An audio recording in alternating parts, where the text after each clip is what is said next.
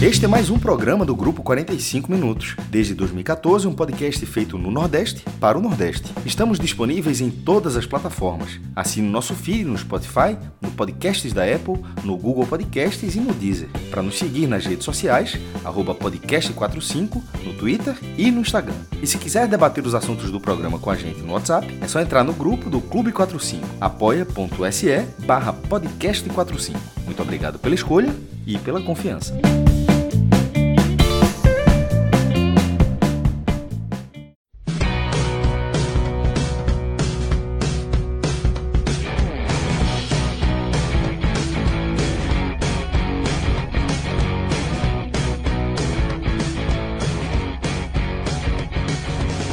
Fala galera ligada no podcast 45 minutos. Estamos começando aqui mais uma edição de mais um telecast da Série A do Campeonato Brasileiro.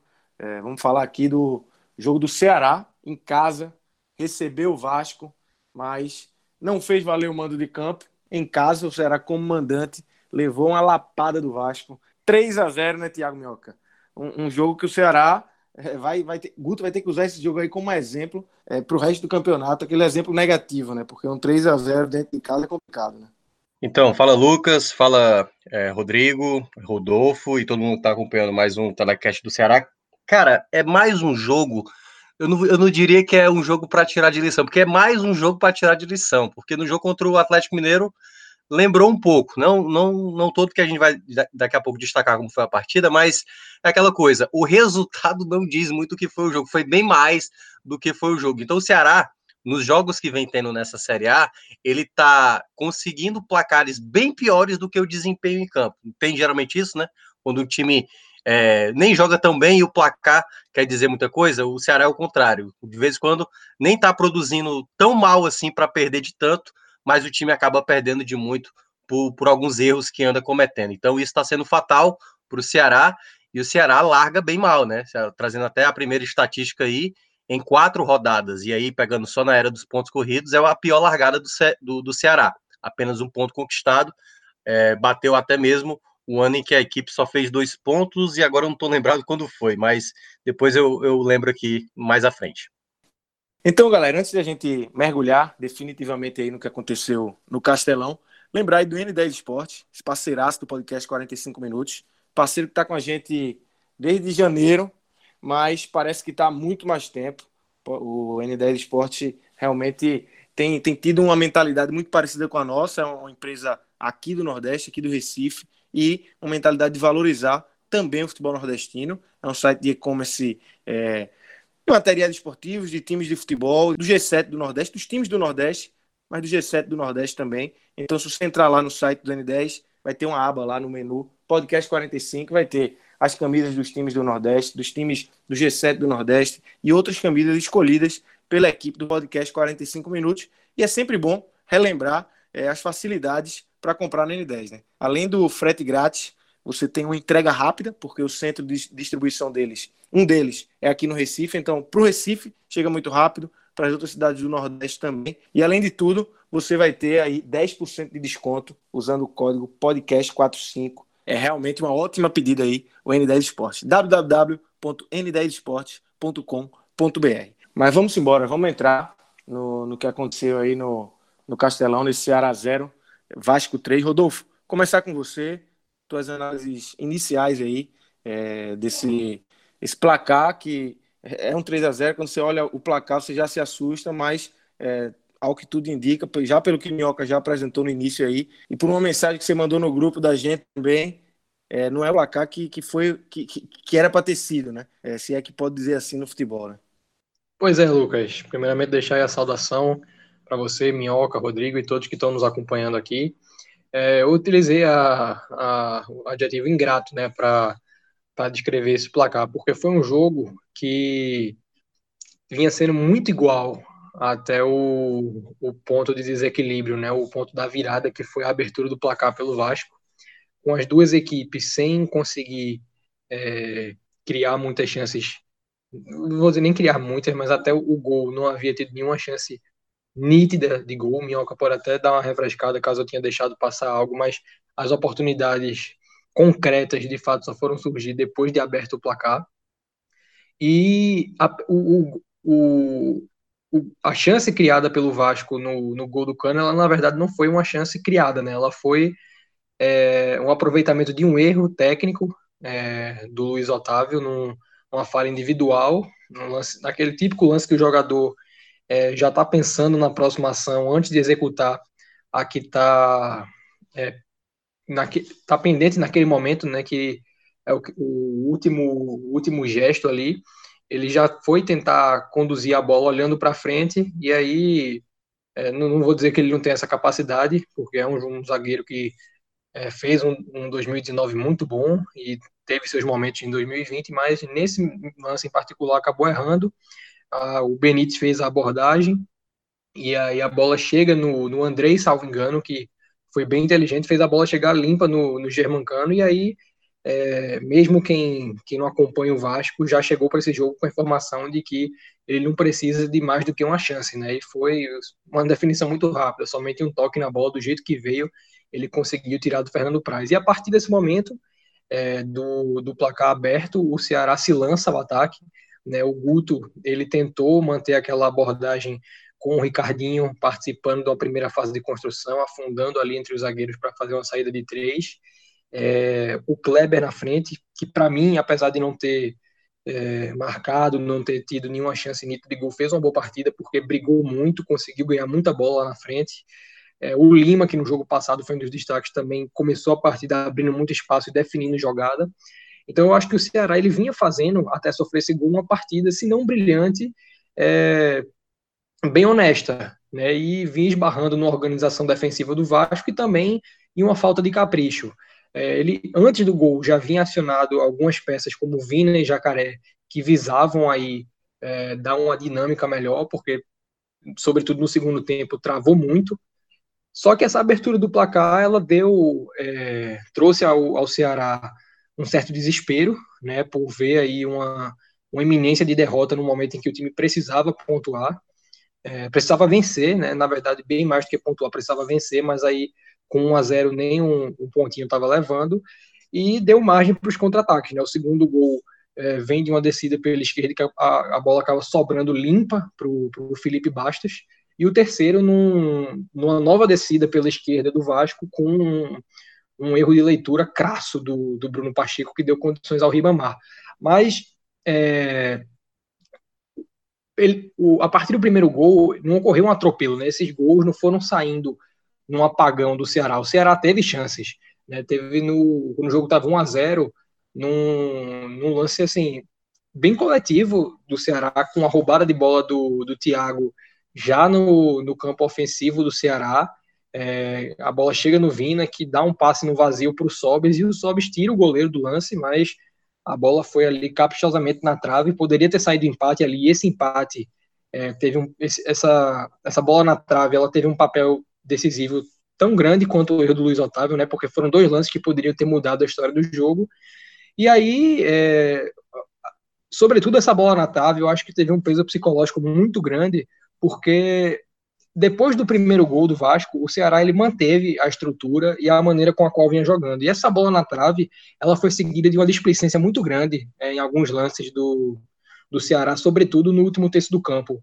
E eu, eu não vou me lembrar agora o batedor, quem vinha batendo era o Bruno Pacheco, o Vina chegou a bater, e teve uma outra cobrança que eu não tenho certeza se foi o Vina. Mas foi uma bola que, assim, mal sai do chão, sabe, com, com o Luiz Otávio na área. É, enfim, o Ceará se tornou displicente e dessa displicência surgiram situações de contra-ataque que o Vasco aproveitou com, é, com a finalização é, muito, de muita qualidade do Felipe Bastos e de um erro técnico, de um erro de leitura do Bruno Pacheco. Mas é, o, o, ponto fundamental a respeito desse jogo, que a gente pode é, trazer aqui como o consolo para o torcedor do Ceará, é que o Ceará deu mostras de que é um time é, com a capacidade de fazer um jogo, no mínimo, nivelado né, nessas condições. Não foi a partida que o torcedor espera ver, não foi a partida que o Ceará é, conseguiu extrair o melhor coletivamente e nem individualmente, porque eu acho que não houve nenhum grande destaque no jogo mas foi uma partida nivelada e que acabou é, sendo desequilibrada por um placar elástico e não justificado por desempenho e sim por erros é, que acabaram pesando aí em dois gols. Tá? E o grande problema com esse resultado, já, já trazendo aí também uma perspectiva diferente para a Minhoca analisar, ela vem dentro daquilo que a gente comentou aqui no áudio guia, né? A necessidade de você fazer 45 pontos com máxima antecedência para poder brigar por algo a mais no campeonato. E o Ceará ele chega num, após essa sequência de jogos, com exceção do jogo do Atlético Mineiro, com partidas em que ele tinha obrigação de pontuar ou até de vencer, né? Porque o esporte, combalido como está, mesmo na Ilha do Retiro, trazia uma responsabilidade de vitória, e a derrota ela foi um pouco amenizada por ter sido o primeiro jogo pós-título da Copa do Nordeste. Um empate com um time misto do Grêmio, que se mostrou assim satisfeito com o empate. A derrota para o Atlético estava no script, apesar de que o Ceará fez um jogo que poderia ter trazido um ponto para cá, e agora uma derrota grosseira para o Vasco, é, que vão trazendo um peso que é até desnecessário para o momento que o Ceará vive. O Ceará não vive um momento de apagão técnico, o Ceará vive um momento de oscilação que é natural, mas o distanciamento que vai se criando, sobretudo para alguns concorrentes é, do escalão do Ceará, é, ela traz aí sobre o Guto Ferreira um fardo, né, que já, assim, no, no último texto do Live FC, é, o, o, penúltimo, não, não tenho a certeza agora, eu utilizei uh, o fim da lua de mel para descrever o momento do Guto e do, do time do Ceará em geral com a torcida, que não está presente no estádio, mas segue acompanhando e cobrando. E agora há um princípio de crise estabelecido, porque o título da Copa do Nordeste ela deu um, uma tranquilidade para a temporada do Ceará, mas que é, não está baseada, sobretudo, na permanência na Série A e na busca por algo a mais.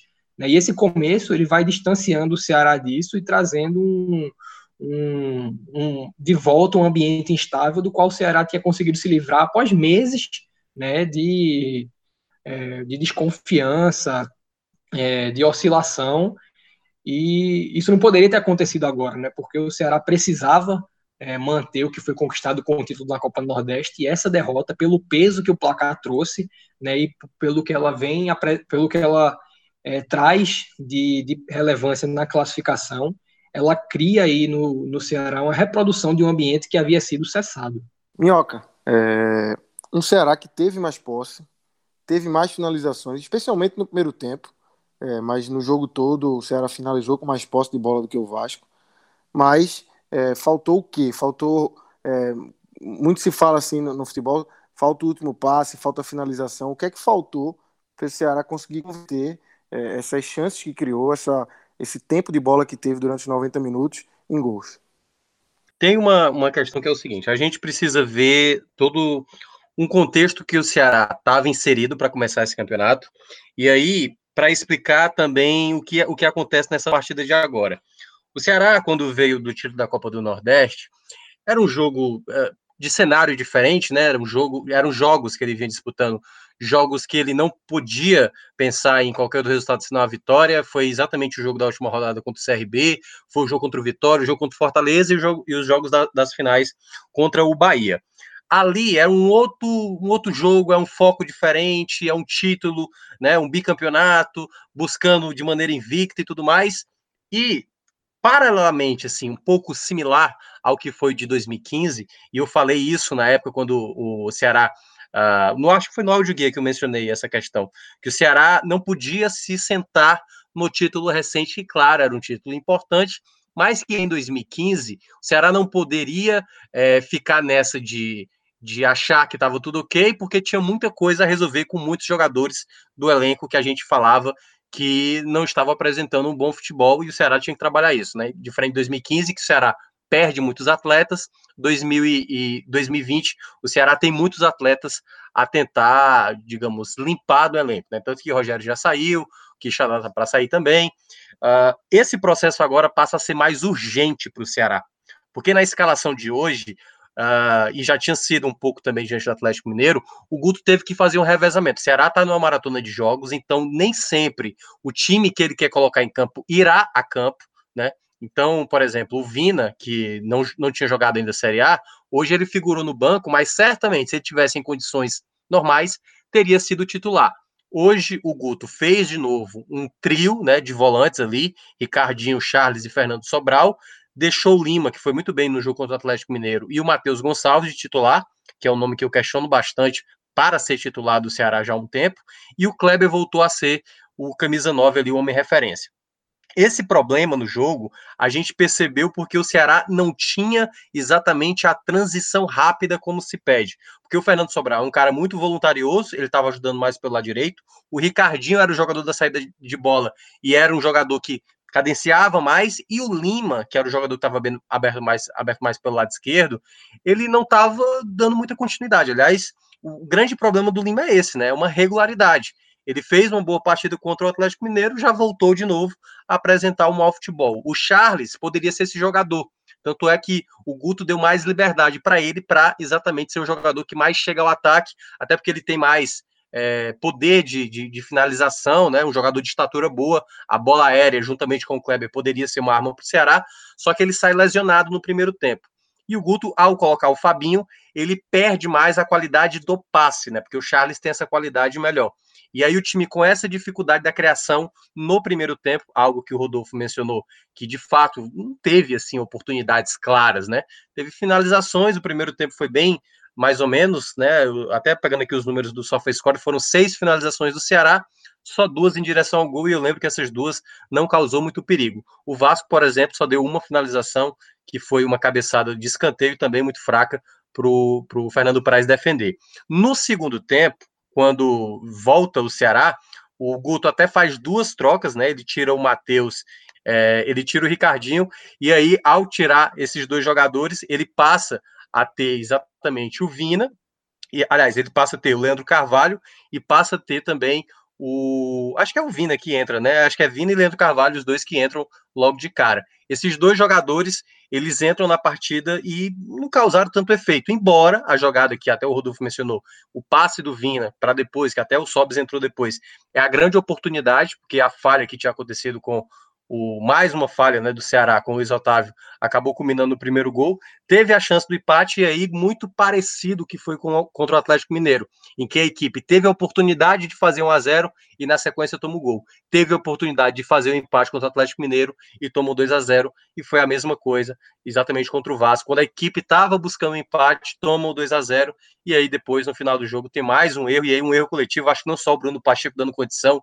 teve erro do Samuel Xavier, teve várias pessoas errando nessa jogada terceiro gol que culminou no 3 a 0. Então, o Ceará, ele está é, é, tá sendo uma equipe que vacila em pontos chaves do jogo, porque no geral, se a gente for olhar o geral, o Vasco deu apenas cinco finalizações, dessas cinco finalizações, três foram no gol, e as três do gol foi exatamente, aliás, quatro foram no gol, e as três, é, e, e, acabou colocando três exatamente para dentro da rede. O Ceará, só no segundo tempo, finalizou 16 vezes, e a gente só pode dizer que a melhor oportunidade foi a do Sobs, que foi a bola na trave. De resto, foram finalizações sem efeito, bolas aéreas, cabeçadas ruins, jogadas mal trabalhadas. O segundo tempo do Ceará foi, de fato, assim, uma, uma posse, uma pressão, mas sem a qualidade necessária para o time, de fato, agredir com, com mais qualidade a meta do Vasco. Então, Ceará larga bem mal e agora é tentar o Guto ver é, e tentar chegar logo gentilmente esses jogadores que ele está necessitando. Ele já mencionou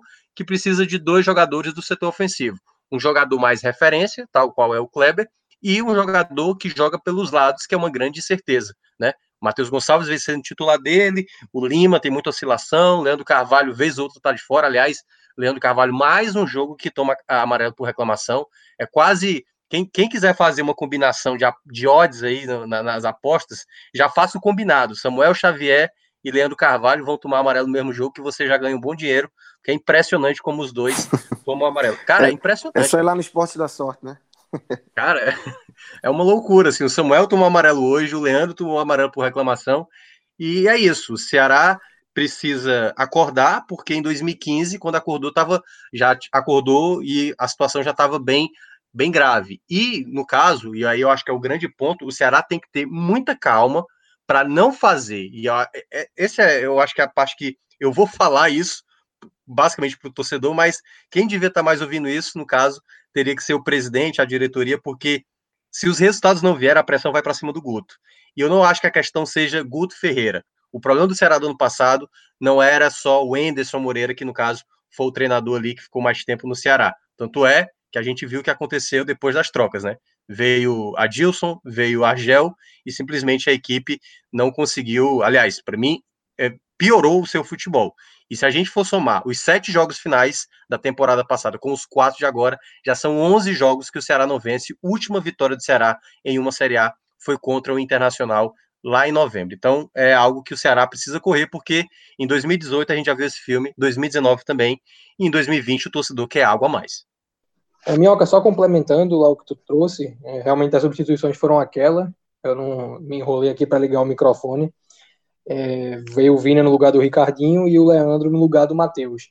E aí, a respeito de dois pontos que você tocou, o primeiro, a saída do Charles para em função, em, por motivo de lesão, para a entrada do Fabinho, realmente, é, apesar do, do Fabinho ser um jogador de muita força, ele não tem a vitalidade do Charles para ir de uma área a área e nem também a característica de construir, né, de criar que o Charles tem. Então, é óbvio que, apesar de o Ceará não ter conseguido criar com Charles em campo nenhuma chance nítida, né, a, a trava que o Ceará apresentou depois na diminuição do ímpeto de jogo está muito associada a isso.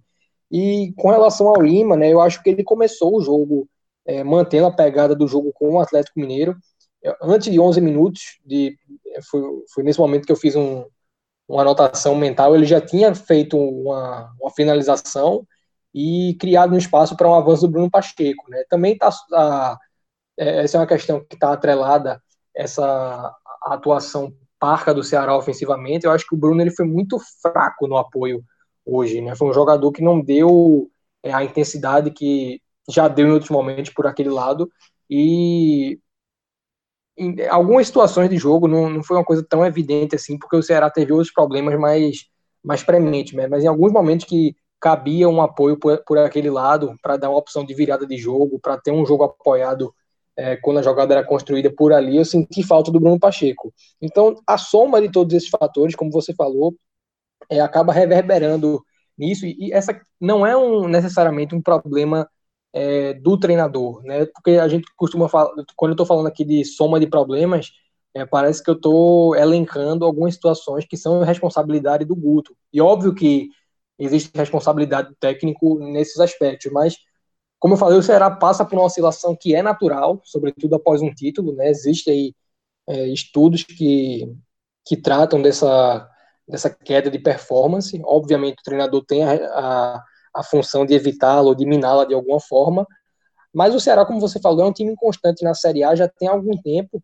e essa inconstância ela não está atrelada somente à, à, responsabilidade do técnico, está atrelada a um perfil de elenco, está né, tá atrelada é uma série de situações que acabam mudanças, né, Rodolfo, né? Assim, é, eu acho que de vez em quando e o Ceará de vez em quando mostrou isso desde 2015, se eu não me engano, até mesmo curiosamente quando o Robson esteve, o Ceará vem com a média, se eu não me engano, posso estar enganado, mas de três treinadores e meio ou quatro treinadores por temporada, meu amigo. Não dá para você Sim, fazer nenhum tipo de trabalho tendo muita quebra, né? E, e com perfis distintos, né? Isso. É, você vai, por exemplo, de um é, de um dado Cavalcante é, para um Gilmar Dalpozo, você vai de um, de um Lisca para um Givanildo Oliveira, não foi nem essa sequência exata, mas assim, o Ceará de 2017 começou a temporada com o Dalpozo, passou para o Givanildo e acabou com o Marcelo Chamusca, então, e olha Isso. que 2017 foi um ano razoavelmente bem sucedido, porque foi campeão estadual e, e conseguiu o acesso.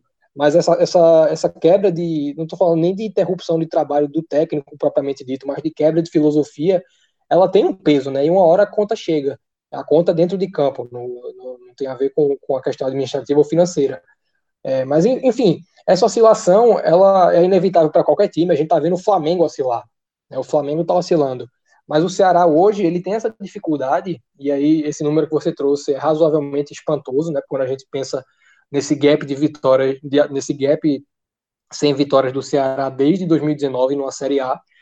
É, tudo isso está assim potencializado por essa essa cultura de troca e eu acho que você foi muito feliz nesse ponto, né? Não pode ser já foi criada uma pressão no ambiente do Ceará, né? Nenhum time que está na Série A que soma um ponto é, nessa nesse momento do campeonato, ainda que que com um título nas costas ela não está não, não tá pressionada. A pressão existe, mas ela não pode é, existir sobre o Guto Ferreira como uma iminência de demissão.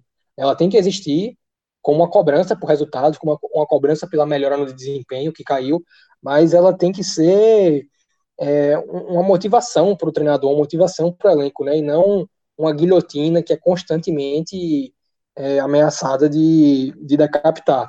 E eu acho que hoje qualquer treinador no Ceará vive esse pânico. E o Guto, é, ele tem esse título que deu aí um, um, um prolongamento né, do, do, da, intensificação da, da pressão. Se não tem o título do, da Copa do Nordeste, ele está balançando. Exato, mais, agora já já estava numa situação completamente oposta. Eu acho que hoje o Ceará tem um treinador, né? Se a gente pensa que a, a, a, gente está debatendo, né? não existe rumor de troca do Guto Ferreira, mas se a gente pensa aqui numa saída do técnico daqui a duas, três rodadas, que eu acho difícil acontecer, mas trazendo essa hipótese, não, não tem assim um nome no mercado que o Ceará pudesse trazer para trazer para dar uma competitividade que não fosse somente aquele gás inicial, como o próprio Guto deu. Então é. eu acho que ele já conseguiu extrair desempenho aí diante de equipes que estão jogando uma Série A, como é o caso de um Bahia, como é o caso de um Fortaleza, como é o caso do próprio Atlético Mineiro, o Ceará fez um bom jogo lá. Então, não vou dizer nem o sonho de permanência, porque a permanência para mim é algo muito concreto para o Ceará. Mas a permanência, é, ela não está. Ela começa é, a virar o objetivo do Ceará no campeonato por conta da perda de, da perda de pontos. Mas ela não está ameaçada nesse momento. Né, o Ceará tem muito campeonato pela frente. O que ele precisa é de uma recuperação rápida, e esse é o grande desafio do Guto, para que coisas maiores sejam ainda uma possibilidade. Não, perfeito. E aliás, é esse ponto que eu queria ainda só para só para fechar mesmo tudo. O, a grande questão mesmo é como você falou, não é, não pode ser uma pressão por demissão, uma pressão, uma pressão por melhoria, por ver peças, qual a melhor formação, como é que você compensa um time com jogadores de tais características. É essa pressão que tem que ser em cima do Guto, mas não exatamente para demiti-lo. Até porque, né, quando você falou aí da, das próximas três rodadas, curiosamente, as próximas três rodadas, a, te, a terceira rodada da, a, que terá da Série A, ele vai ter o Bahia, primeiramente, aí tem aí o jogo da Copa do Brasil contra o Vitória, depois Atlético Goianiense fora de casa e o clássico contra o Fortaleza, que é o clássico, digamos, digamos, se o Ceará, e claro, o Ceará vai ter que é, tinha, eu tinha falado isso no, no contra o Atlético Mineiro, tinha que fazer pelo menos quatro pontos nos próximos dois jogos. Já não dá mais, só dá para fazer no máximo três diante do Bahia e vai ter que buscar ponto fora de casa contra o Atlético Goianiense, possivelmente uma vitória, e tem um clássico, porque se você não consegue esses resultados e por acaso você tem um mau resultado no clássico,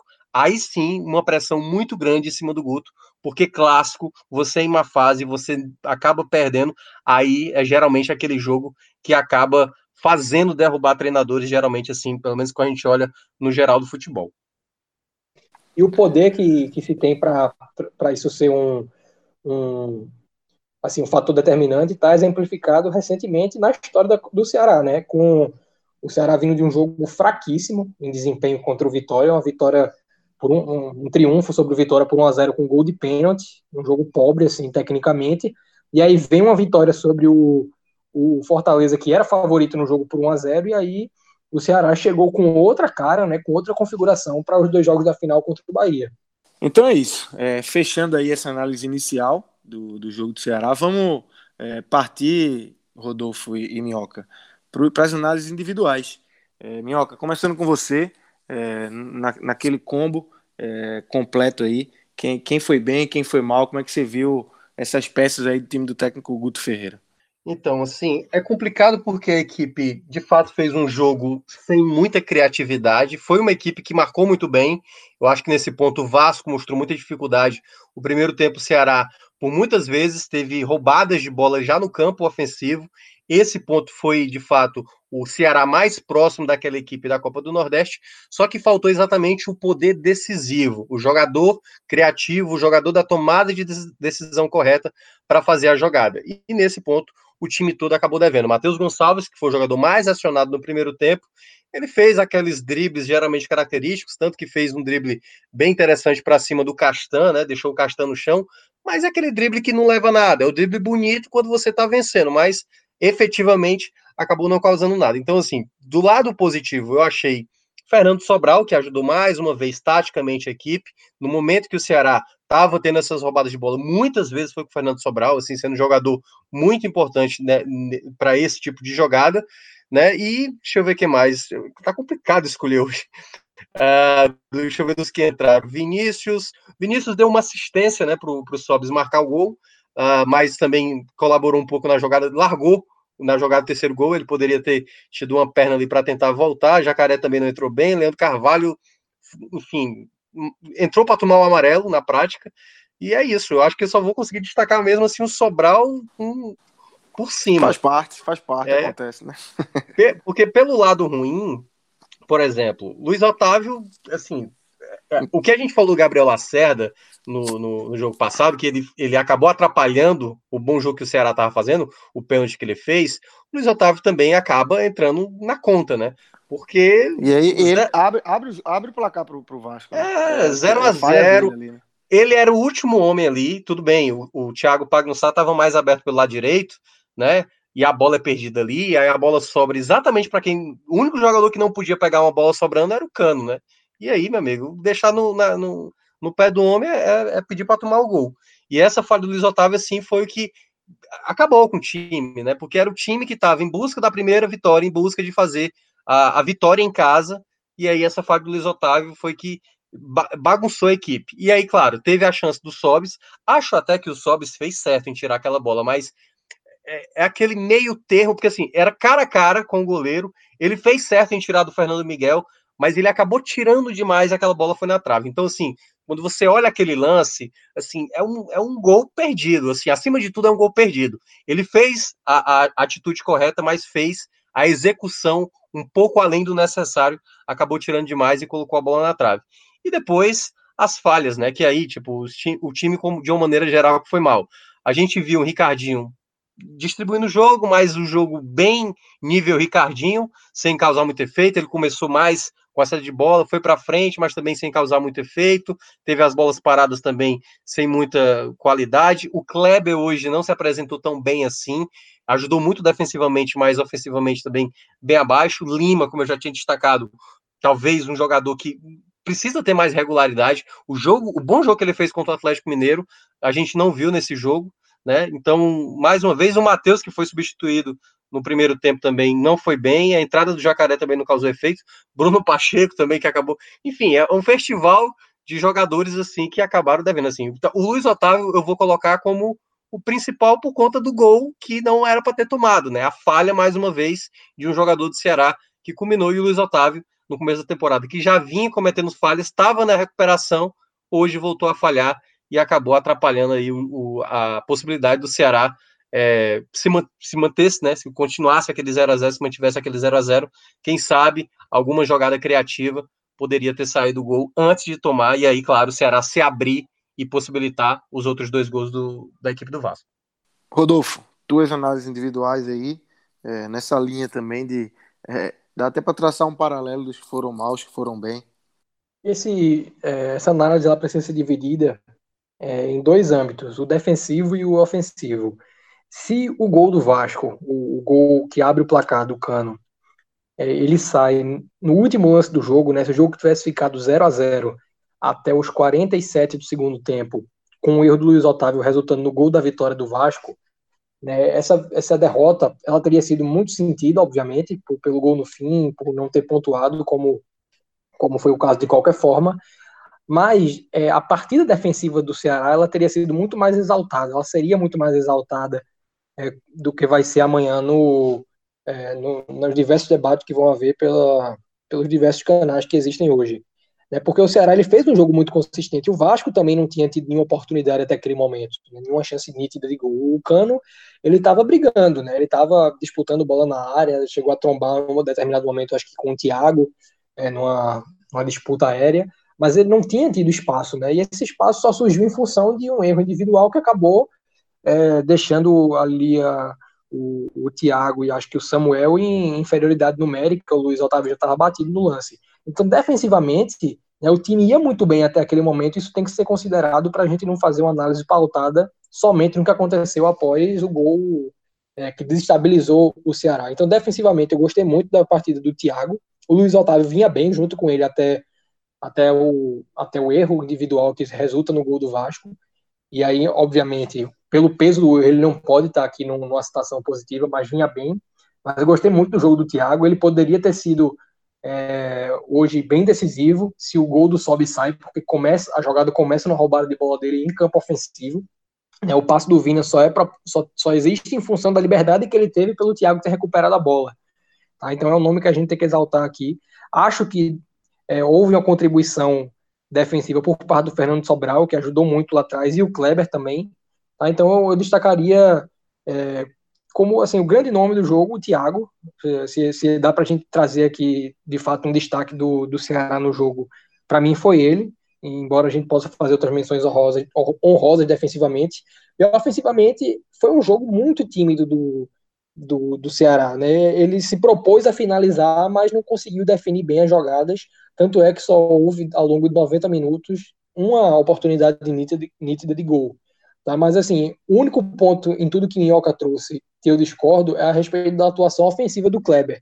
De fato, não foi uma partida soberana, né? ele não conseguiu é, ter a mesma contribuição que deu, sobretudo na Copa do Nordeste, ou ainda na primeira rodada com o esporte, mas eu acho que ele conseguiu é, dentro da função dele, né, de, de, de brigar e ganhar bolas numa disputa aérea, de fazer um pivô, de trombar é, com a defesa do Vasco e, sei lá, proporcionar uma segunda bola, ele foi quem mais conseguiu, né, diferente de um Matheus Gonçalves, que tem que atacar o espaço, que tem que é, trazer uma bola para dentro e buscar em gol, diferente de um Lima, que também tem essa função, tá? Então eu, eu acho que a partida do Kleber, ela foi pelo menos aceitável, então já que foi uma partida qual, na qual ofensivamente o Ceará foi um deserto, a gente pode trazer essa menção pro, pro Kleber. Não, não dá para fazer um pódio aqui, então fica aí essa menção para um destaque lá atrás e outro lá na frente.